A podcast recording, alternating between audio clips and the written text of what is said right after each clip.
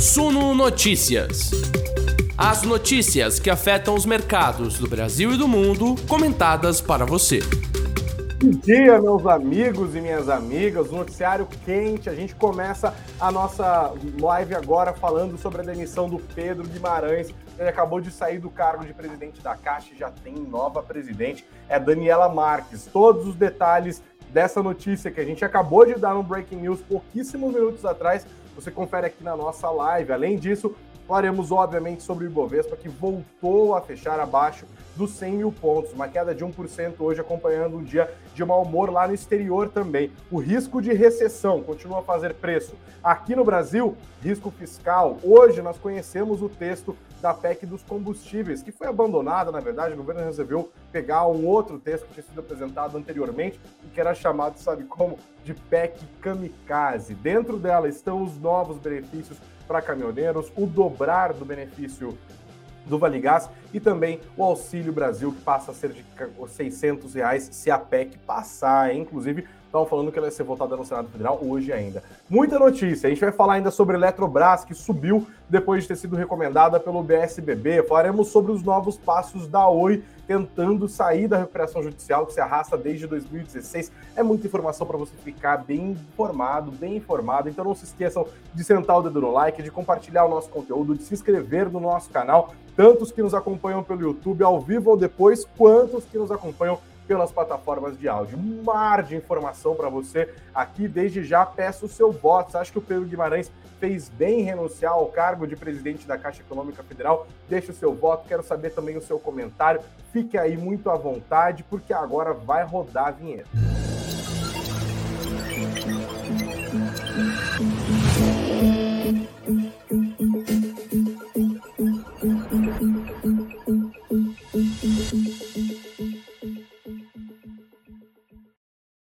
Noite a todos que nos acompanham aqui pelo YouTube e pelas plataformas de áudio. A gente começa a nossa conversa nesta quarta-feira, dia 29 de junho de 2022, falando do é agora ex-presidente da Caixa Econômica Federal, Pedro Guimarães. Ele pediu demissão do cargo, já foi exonerado, o Diário Oficial, oficial inclusive já publicou e ele tornou pública essa demissão por meio de uma carta publicada na sua conta do Instagram.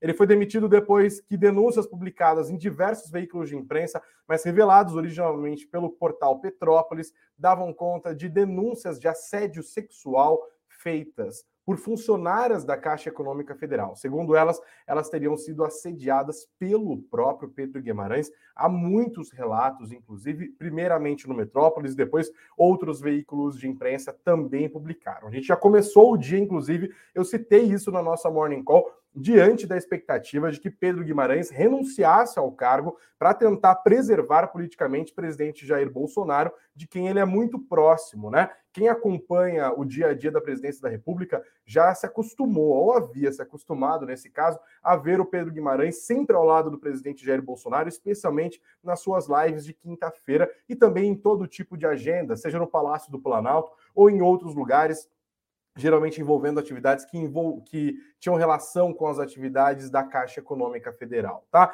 Temos agora a demissão de Pedro Guimarães e uma nova indicada, uma nova nomeação, na verdade, para a presidência da Caixa Econômica Federal, trata-se de Daniela Marques. Isso também não deve ser ao acaso, né? Sai um homem ligado ao presidente da República que é denunciado por assédio sexual contra funcionárias de um banco público, entra em seu lugar uma mulher agora a presidente da Caixa Econômica Federal, Daniela Marques. Tá? Todos os detalhes sobre esse noticiário tá aqui no nosso site, no suno.com.br barra notícias, suno.com.br barra notícias, com muita agilidade, no nosso querido Marcão aqui, o Marco Antônio Lopes acabou de publicar, presidente da Caixa pede demissão, Daniela Marques, do Ministério da Economia, é a nova CEO, tá? A decisão já foi publicada aqui no Diário Oficial da União, trouxe o link para você acompanhar, inclusive assinado pelo presidente Jair, Jair Messias Bolsonaro. São, é um decreto com duas notícias, né? O presidente da República decide exonerar a pedido, né? Ou seja, Pedro Guimarães teria pedido, mas a gente sabe como funcionam essas coisas. Pedro Duarte Guimarães do cargo de presidente da Caixa Econômica Federal e o mesmo presidente da República, Jair Messias Bolsonaro, decide nomear Daniela Marques Consentino para exercer o cargo de presidente da Caixa Econômica Federal. Vamos à carta que o Pedro Guimarães publicou agora há pouco no seu Instagram. Ele escreveu essa carta intitulada À População Brasileira e, em especial, aos colaboradores da Caixa. Basicamente, ele faz um retrospecto das suas realizações na Caixa, inclusive ações que ele teria tomado para aumentar a equidade de gênero dentro do banco público. Ele diz que tem sido vítima de notícias e informações equivocadas e mentirosas, diz que está sendo atingido pessoalmente e também a sua esposa e os seus dois filhos, ele que é casado há 18 anos, e na hora que ele vai justificar é, a sua demissão, ele diz que não, que pede demissão para não prejudicar a Caixa Econômica Federal ou o governo federal, sendo alvo para rancor político em ano eleitoral. Ele diz: se foi o propósito de colaborar que me fez aceitar o honroso desafio de presidir com integridade absoluta a Caixa, é com o mesmo propósito de colaboração que tenho de me afastar neste momento para não esmorecer o acervo de realizações que não pertence a mim pessoalmente, pertence a toda a equipe que valorosamente pertence à Caixa e também ao apoio de todas as horas que sempre recebi do senhor presidente da República, Jair Bolsonaro, tá? Não houve até o momento uma mensagem de solidariedade do presidente da República, Jair Bolsonaro. A gente vai acompanhar isso, né? Nós temos algumas horas para repercutir isso ainda. Amanhã tem a live do presidente, vamos ver se ele vai falar sobre isso. Na live da semana passada, inclusive, o Pedro Guimarães estava ao seu lado. Mas agora, nessa carta de pedido de demissão, o Pedro Guimarães faz questão de ligar o seu nome ao presidente Jair Bolsonaro, agradecendo a ele por tudo o que aconteceu até o momento. Então, a Caixa Econômica Federal ganhou uma nova presidente nos últimos momentos, Daniela Marques, foi indicada. Já havia expectativa de que Daniela Marques tornasse, se tornasse a presidente da Caixa Econômica Federal, ela que era secretária especial de produtividade e competitividade do Ministério da Economia, tá? É, então havia essa expectativa, ela é vista por pessoas que trabalham com ela, segundo várias reportagens, como uma pessoa séria, muito técnica e competente para comandar esta instituição, tá? Mais um problema político aqui no colo do presidente Jair Bolsonaro que tem um seu endereçamento de maneira rápida até, tá? Ao longo do dia a gente já esperava que isso fosse acontecer. Eu tinha separado isso antes da live, inclusive, para a gente pontuar algumas questões aqui. E no fim, um pouquinho antes da gente entrar, entrou esse breaking news. A gente falou sobre isso e agora eu trago isso para você logo no começo, só para a gente não perder o fio da meada. Tudo começou com essa reportagem publicada no, pelo portal Metrópolis, do repórter Rodrigo Rangel, que traz vários relatos de várias funcionárias que não foram identificadas da Caixa Econômica Federal, denunciando Pedro Guimarães por assédio sexual. São vários relatos que passam por convites constrangedores para que essas mulheres entrassem no seu quarto, toques constrangedores, falas que também é, fizeram com que essas mulheres se sentiram é, se sentissem assediadas, né? Eles até, ele até escreve aqui: as mulheres relatam toques íntimos não autorizados, abordagens inadequadas e convites heterodoxos, incompatíveis com o que deveria ser o normal na relação entre o presidente do maior banco público brasileiro e funcionárias sob o seu comando. Segundo essa reportagem, o Ministério Público Federal já havia aberto uma investigação sob sigilo. Agora há pouco nós soubemos também que o Ministério Público do Trabalho abriu essa investigação para apurar é, se houve de fato casos de assédio sexual contra funcionárias do banco, né, da, da Caixa Econômica Federal, por parte do seu agora ex-presidente Pedro Guimarães, ok? Mais notícias sobre isso também a gente já tinha no radar, é, porque o Pedro Guimarães hoje chegou a comparecer a um evento da Caixa Econômica Federal ao lado da sua esposa, evento que originalmente deveria ser aberto à imprensa, acabou sendo fechado, foi restrito, rolou literalmente uma operação abafa ali, de fato, é, ele foi ao lado da sua esposa, disse que a sua conduta era pautada pela ética, que já soava ali como uma despedida, certo?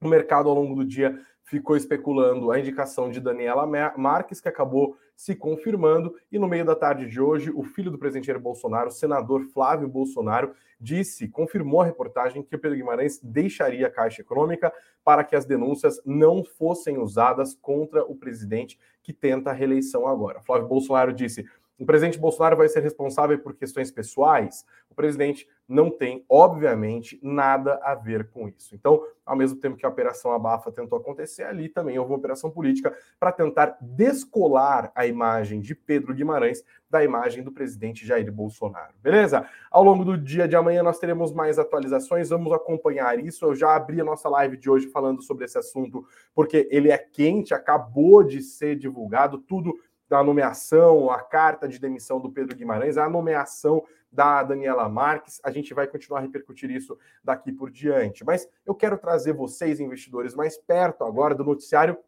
do dia especificamente, tá? Olhando para o exterior, por exemplo, a gente viu um dia super complicado com o mercado preocupado de novo com os impactos dos apertos monetários que estão acontecendo ao redor do planeta. Hoje houve novas falas de dirigentes do Banco Central Europeu e também de dirigentes do Banco Central Americano, todas nessa direção de um aperto mais hawkish, né, de um aperto monetário, não só um aperto monetário, mas um aperto de fato mais hawkish, mas em direção a mais juros, que pode jogar a economia mundial num canto de desaceleração a ponto de fazer com que ela entre em recessão. Falas do presidente do Federal Reserve, Jerome Powell, pesaram muito. Ele disse que a alta dos juros lá nos Estados Unidos vai sim envolver alguma dor econômica, foi a expressão que ele usou, alguma dor, é, o que fez com que muita gente interpretasse sim um risco de recessão maior, mas ele disse o seguinte, que a sociedade americana tem que entender que o propósito deles ali, enquanto Banco Central, é fazer com que os juros subam a ponto de fazer com que a inflação convirja para a meta, que lá nos Estados Unidos é em 2%, eles estão bem além disso, nos 8%, assim como a gente aqui no Brasil, a meta é 13,5%, a gente está com uma inflação acumulada de 12%, tá? Isso azedou os mercados mais uma vez. As bolsas americanas fecharam em queda, as bolsas europeias também fecharam em queda. Isso trouxe mais incertezas aqui, aqui para a gente também. E essas incertezas no exterior se juntaram com outras incertezas que aí a gente está falando é, dos riscos fiscais. Para a gente não se perder, dá uma olhada no mapa dos ativos aqui, como que ficou o Ibovespa nesta quarta-feira, é, uma queda generalizada, poucos papéis sobreviveram ali, não foram quedas muito enormes, tá? Tipo, nos setores mais pesados ali, que é o caso de petróleo e gás, o caso de mineração, o caso dos bancos também, mas a queda foi generalizada, uma sangria desatada nesse dia em que os investidores acabaram adotando uma postura de maior aversão aos riscos, tá? Por isso, o mapa do Ibovespa hoje ficou ali todo, todo vermelhinho. E Bovespa, no final das contas, acabou caindo, fechou abaixo dos 100 mil pontos, de novo, voltou, ele operou por dois pregões acima dos 100 mil pontos, hoje fechou nos 99.622, desculpem, 99.622 pontos, uma queda de 0,96%, assim, a queda no mês de junho, que tá para terminar, né? Amanhã último pregão do mês. Hoje, o mês de junho acumula queda de 10,53% no mês. É a maior queda mensal desde o impacto sentido lá em março de 2020, quando houve a, a Covid-19, né? Houve aquele primeiro impacto enorme na economia e nas bolsas também. Houve uma queda muito forte nesse ano no mês de abril, mas a queda de abril foi de 10,10%. Esses 10,53%, portanto, fariam do mês de junho o pior mês da bolsa neste mês e o pior desde março de 2020. Vamos ver o que vai acontecer depois do pregão de ontem. Com essa queda de 0,96 de hoje, além de acumular a perda de 10,5% no mês, a, na, no ano a queda agora é de 4,96%, 5% no negativo Ibovespa, mas na semana ainda assim alguma alta, 0,96%. Beleza? É, uma coisa que puxou para baixo, que é importante também, que eu não posso esquecer de citar, foi a revisão do PIB dos Estados Unidos. A leitura do primeiro trimestre foi revisada para baixo. O mercado esperava um PIB caindo 1,4% em relação ao, mês anteri- ao trimestre anterior. Essa queda foi reajustada para baixo em 1,6%. Também deu uma zedada no, no essa, essa história de uma revisão para baixo do PIB dos Estados Unidos. Tá? Outra coisa que encontrou no Brasil um clima complicadinho, né? É a história do risco fiscal que continua a fazer preço, mas não fez tanto preço assim, porque isso já está meio que no preço, inclusive. Mas as preocupações não são poucas e o clima não inspira posicionar posições compradas, tá? Num cenário tão cheio de cautela assim. Eu estou falando aqui da apresentação do texto da PEC dos combustíveis, que na verdade não é mais o texto da PEC dos combustíveis. Esse texto que foi originalmente pensado ali para fazer com que o governo pudesse repor as perdas dos estados que zerassem as alíquotas de ICMS sobre o diesel, contido ali na PEC 16, foi abandonado em prol da PEC 1, que foi apelidada, inclusive, no começo é, do ano pela equipe econômica deste governo de PEC kamikaze, tamanho o impacto fiscal que ela geraria e o temor que isso espalharia no mercado. Mas a gente chegou aqui agora às portas das eleições, com o governo muito preocupado com as intenções de voto hoje do presidente Jair Bolsonaro, e aí a proposta mudou. Ao invés de tentar compensar os estados por eventuais perdas, deixou os seus estados de lado, limitou a cobrança do ICMS até 17%, e o governo falou: vamos pegar essa grana que a gente ia gastar para compensar as perdas de arrecadação dos estados e botar diretamente no bolso das pessoas por meio de uma miríade de benefícios, alguns que já existem, outros que ainda não existem. A gente está falando de três principais. O Auxílio Brasil, que atualmente existe, pagando em média R$ reais pra, por mês para os beneficiados, passaria a R$ reais por mês. Os caminhoneiros, cerca de 900 mil deles passariam a receber um vale mensal de mil reais. E também o Vale Gás, que hoje paga R$ reais a cada dois meses, tornar-se-á um benefício mensal de 120 reais, tá? Então, não só a, a, a frequência deixa de ser bimestral e passa a ser mensal, como o valor também aumenta, tá?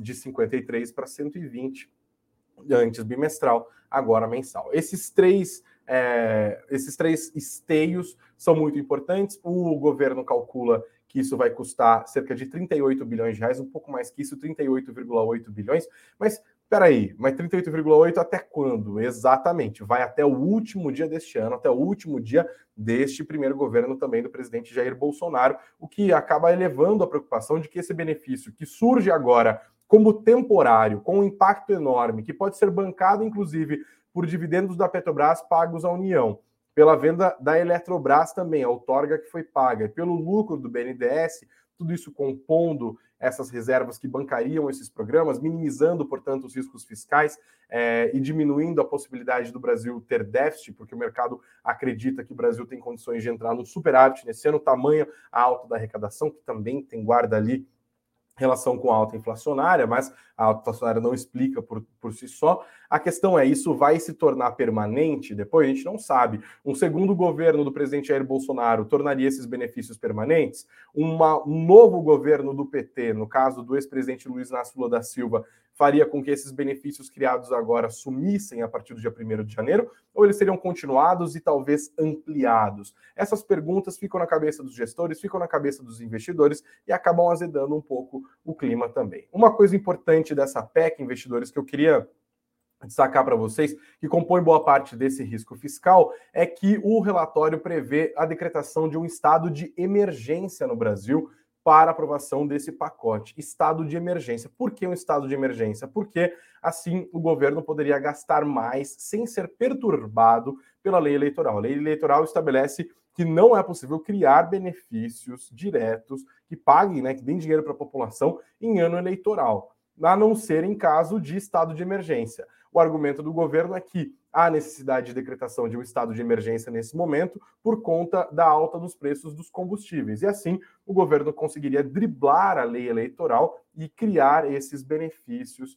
É, neste momento, lembrando que nós estamos a cerca de 90 dias do primeiro turno das eleições presidenciais e o plano de fundo eleitoral, obviamente, guarda relação com tudo isso. Beleza? Isso ficou no radar dos investidores e ajudou a entender o que aconteceu com esse Bovespão aqui, bem vermelhinho, bem vermelhinho, tá? Mais um destaque de hoje que eu queria trazer para vocês: Eletrobras. Nova gestão da companhia deve impulsionar transformação, diz UBS. Esse relatório do Banco Suíço foi muito importante para as ações da companhia hoje. A gente consegue até, inclusive, ver isso no mapa dos ativos. Olha o setor elétrico como que ficou, né? Você só teve alta nas ações da Eletrobras. Hoje, todas as outras, Eneva, Semig, Copel, Engie, Taesa, Equatorial, todo mundo tombou, menos as ações da Eletrobras. E tem relação, sim, com esse relatório do Banco BS, que é, disse, inclusive, fez uma avaliação ampla dos próximos passos da companhia depois da privatização, tá? Eles disseram que a Eletrobras agora vai ampliando a sua participação ativa no setor energético do país e que deve passar por um processo de reformulação que vai fazer bem para a companhia, tá? Eles disseram que com essa nova gestão que está chegando agora na Eletrobras, porque houve mudanças entre os executivos, né? Vai fazer com que a Eletrobras tenha agora o desafio de gerar valor através da comercialização de energia. Também esperam redução de despesas operacionais e gestão de balanço. O relatório foi assinado pelos analistas Juliano Agege e Guilherme Reife. Eles dizem que esperam uma definição de quem serão os nomes que vão compor essa nova gestão da Eletrobras num prazo mais curto. Lembrando que na semana passada, três nomes já foram anunciados, eh, nomes já foram anunciados para o Conselho pelos próximos três anos. A Assembleia Geral Extraordinária da empresa foi agendada para o dia 5 de agosto, quando o mercado deve sim conhecer melhor os nomes, tá? Segundo o BS, a crença é que os nomes propostos são excelentes e são capacitados para levar adiante o que a empresa precisa, impulsionar a transformação da Eletrobras, tá? Quem que tá nessa lista que já foi colocada, inclusive? Ivan Monteiro, que já foi CEO da Petrobras e hoje é co-CEO do Credit Suisse Brasil, Vicente Falcone, que é presidente do Conselho de Administração e fundador da Falcone, e também a Marisete da, da, da Daudi, que é ex-secretária executiva do Ministério de Minas e Energia. Outros nomes também já foram indicados, tá? Eles agora esperam, segundo o UBS, a indicação do diretor-presidente, eles esperam que seja uma pessoa com profundo conhecimento da empresa, e também dizem que esse novo CEO, quando assumir, vai ter um, uma grande tarefa, uma grande tarefa, expandir a geração de energia renovável e migração de clientes do mercado regulado para o mercado livre, que vem crescendo bastante aqui no Brasil. Hoje a Eletrobras tem 30% da geração de energia, 40% da capacidade de transmissão do Brasil estão nas mãos da Eletrobras e por isso a companhia deve ter um papel ativo nas discussões regulatórias de um futuro breve. Recomendação de compra da Eletrobras, segundo o BS, preço-alvo de 70 reais. Portanto, vamos ver agora o que isso fez com as ações da companhia hoje. Exatamente, as ações é, ordinárias ELET 3 subiram 0,35%, R$ 45,72. As ações preferenciais ELET 6 subiram 0,59% aos R$ 45,97. No último mês, as ações preferenciais da Eletrobras acumulam uma alta de 11,33%. Em 2022, as preferenciais já subiram 43,12%, as ordinárias avançaram 41,64% desde o primeiro pregão deste ano.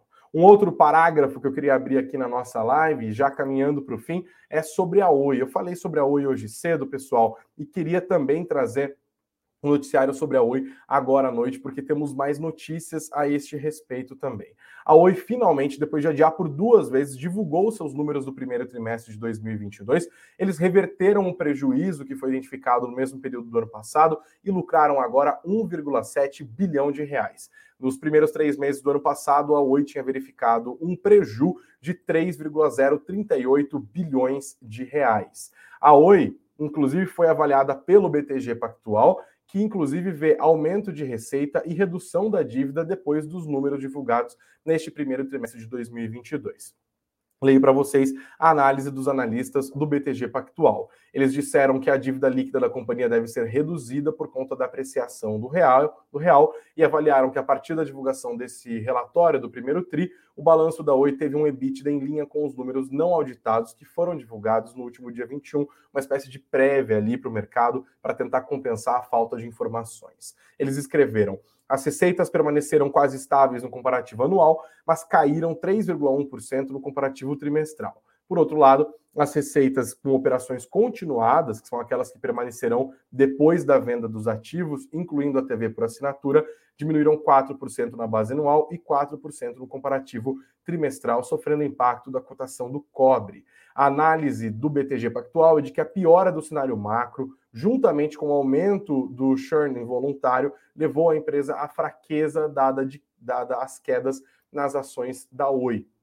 E aí fizeram os destaques deles, falando que a receita do negócio fixo cresceu 2,1%, o EBITDA chegou a 1,2 bilhão, bilhão de reais, alta de 2,2 pontos percentuais no comparativo anual, falando da margem EBITDA, o capex foi de 345 milhões, uma grande queda em relação ao ano passado, retração de 81%, isso já incluindo aqui o fato da empresa não ser mais responsável pelos investimentos em fibra da Vital, que foi comprada pelo próprio BTG Pactual e pela Globenet também, tá? Aqui temos, portanto, o mercado olhando com mais atenção para a Oi depois da divulgação desses números. Outros dados que eu queria destacar para vocês é que a Oi disse hoje que a recuperação judicial deve ser concluída em poucas semanas, tá? poucas semanas. A Oi, inclusive, divulgou seu relatório final da recuperação judicial. Ele já foi apresentado à Justiça, vai ser analisado agora. Nesse relatório, eles informaram a diminuição do seu número de credores e também do valor que eles deviam, né? Apontaram agora 35 mil credores com dívidas já quitadas. Esses credores com quem a Oi havia tinha créditos de até 50 mil reais já foram extinguidos da lista. É, e já houve, na verdade, até o momento, 37.200 sentenças. É um enorme processo de recuperação judicial que vai se arrastando desde 2016. A Oi fala que agora deu um passo importante. Leia essa matéria aqui, inclusive, que está publicada no Valor Econômico. Diretor de Estratégia e Experiência do Cliente da Oi, Rogério Takayanagi, eita, falei certo?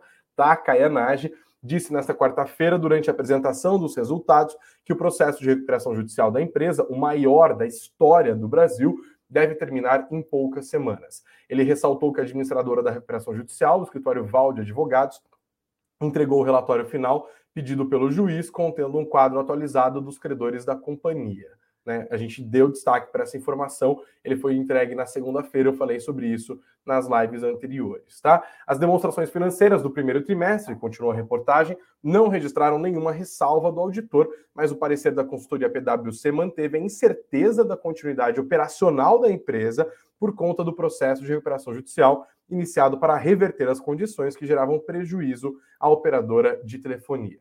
O prazo inicial para o fim da recuperação judicial era 4 de outubro do ano passado, mas a Justiça prorrogou a conclusão para 31 de março deste ano. Aí rolou essa data, eles publicaram um despacho dando mais 60 dias para o administrador judicial, o judicial aval de advogados, apresentar um novo quadro geral de credores, e isso foi feito nesta semana. Quando a Oi entrou em recuperação judicial, lá em 2016, a empresa apresentava dívidas de 65,4 bilhões de reais. Desde então, a empresa tem feito um enorme projeto de desinvestimento para, inclusive, ir abatendo os valores destas dívidas. Assim, vamos ver como ficaram as ações da Oi hoje, pessoal. Oi BR alta de 1,85%, mas as ações estão bem, bem baratas ainda, considerando o que aconteceu lá atrás, né? Bom, barato ou caro bem relativo, mas as ações estão bem, num valor bem baixo, considerando termos históricos,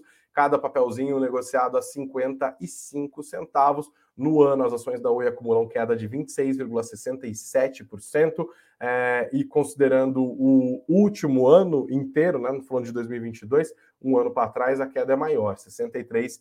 0,58%. Considerando os últimos cinco anos, 81,79% de queda, e considerando o pico da Oi, que foi atingido é, no dia 27 de abril de 2012, as ações valiam R$ 95,47, hoje valem 55 centavos, a queda acumulada em relação à máxima é de 99,31%. Cenário bem complicado para as ações da Oi. Vamos ver se recupera, tá? Ufa! Falei muito hoje, mas agora já deu tudo certo. Deixa eu dar uma olhada nos comentários de vocês antes de caminhar para o fim da nossa conversa. Obrigado a todos que foram deixando é, os comentários aqui. Não se esqueçam de dar uma olhada nos links que estão na nossa descrição. Tem dois e-books gratuitos, o Guia Completo de Dividendos e também o e-book gratuito Aprenda Como Analisar uma Ação e também oferta relâmpago assinatura da Suno Premium com 30% de desconto só aqui na descrição do vídeo, só aqui na descrição deste podcast. Deixo boa noite para o Clérito Albuquerque aqui,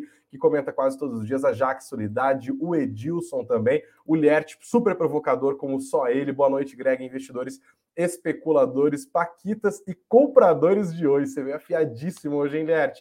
Obrigado ao Fábio Kate também, que deixou boa noite dele, o Emerson Brito, quem mais deixou boa noite aqui? O Ale Traders, a Kelly Suzy, todo dia aqui também, Kelly, obrigado pela sua audiência. O Gunnar Oneda falou que o estado de emergência está na carteira dele em 2022 desde sempre, né? O Dantas disse que o presidente Jair Bolsonaro está desesperado, né? E o Thierry está preocupado com essa história do Pedro Guimarães, falando se ele fez o que estão dizendo que fez, deveria estar na cadeia. Calma, que tem todo um processo, as pessoas têm direito de se defender, né? Espero que não seja verdade, que ninguém merece, né?